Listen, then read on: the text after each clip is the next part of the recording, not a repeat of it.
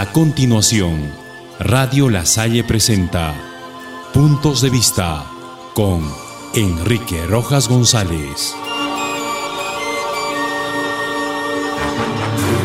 ¿Qué tal amigos?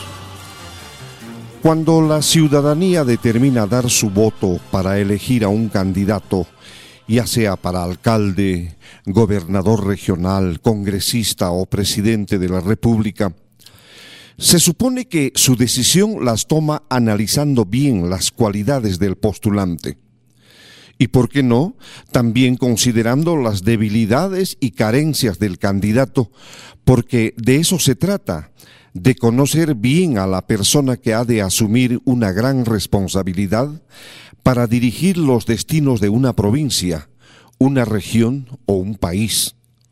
Está de más decir que si el candidato de Marras tiene un prontuario digno de un vulgar delincuente, poco o nada podrá recibir del electorado, ya que lo que se quiere es llevar al triunfo a la persona idónea con méritos suficientes para gobernar un pueblo.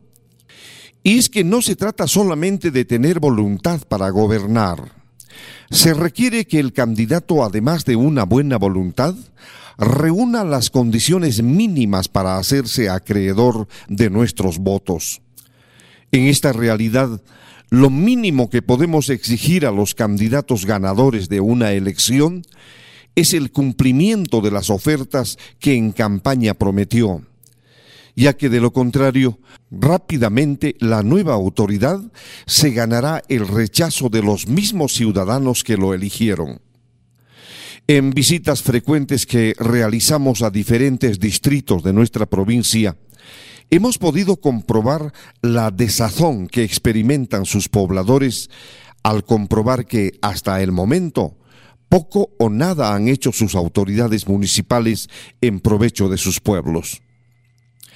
En el sector educación es mayor la decepción que viven muchos pobladores cuando ven que las promesas de campaña fueron solamente eso, promesas y que para su cumplimiento sienten que será imperativo levantar la voz para ser escuchados. Es frustrante, por ejemplo, comprobar que las escuelas y colegios de nuestros distritos no son atendidos debidamente por sus alcaldes, quienes deberían estar pendientes de las necesidades por las que atraviesan sus planteles escolares. Si bien es cierto que existe el consenso de que una educación óptima y de calidad en nuestras escuelas y colegios hará posible remontar las condiciones de atraso de nuestros pueblos, entonces quiere decir que esta premisa debe estar siempre presente en la mente de cada autoridad edil. Cualquier pretexto o excusa no viene al lugar cuando se trata de atender las necesidades de nuestras escuelas. Cualquier argumento que puedan esgrimir nuestras autoridades ediles no compensa las múltiples necesidades y carencias de nuestros planteles, lo que indudablemente repercutirá negativamente en la formación de nuestros niños y jóvenes. Si el argumento de la falta de presupuesto es la excusa que a menudo esgrimen nuestros alcaldes, esta ya no será creíble, porque a estas alturas del año, cuando estamos a ocho meses del año 2019, algo no camina bien, o simplemente las promesas no fueron debidamente planificadas y programadas, lo que origina esta debacle.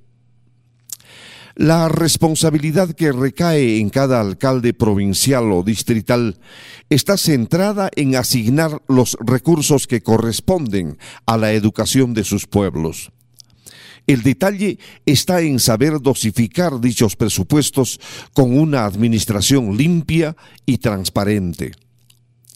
La educación de nuestros niños y jóvenes depende de la atención económica que le brinden los padres de familia y el Estado en general, pero sobre todo está en manos de cada municipio, ya que con los impuestos que pagamos se les asigna un techo presupuestal donde específicamente está considerado el rubro de educación. No se puede concebir, por ejemplo, que los municipios se hagan de la vista gorda cuando ven que sus planteles escolares carecen de algún servicio. No se puede concebir que los municipios endilguen a los padres de familia la solución de sus múltiples problemas por los cuales atraviesan, ya que ello significará eludir una responsabilidad para que otros lo solucionen. Las autoridades ediles son como los padres de familia en una familia numerosa. Tienen el deber de atender las necesidades de toda su población, sin discriminar a nadie. No hacerlo significa no honrar una promesa que en momentos de campaña se ofrecieron ardorosamente. No queremos creer que todo fue solamente una ilusión, lejos de convertirse en realidad. Hemos iniciado una nueva etapa en la que nuestras nuevas autoridades tienen la magnífica oportunidad de ofrecer a sus pueblos todo lo mejor que planificaron. Si ello se hace realidad, recibirán a cambio el reconocimiento popular. Hasta mañana.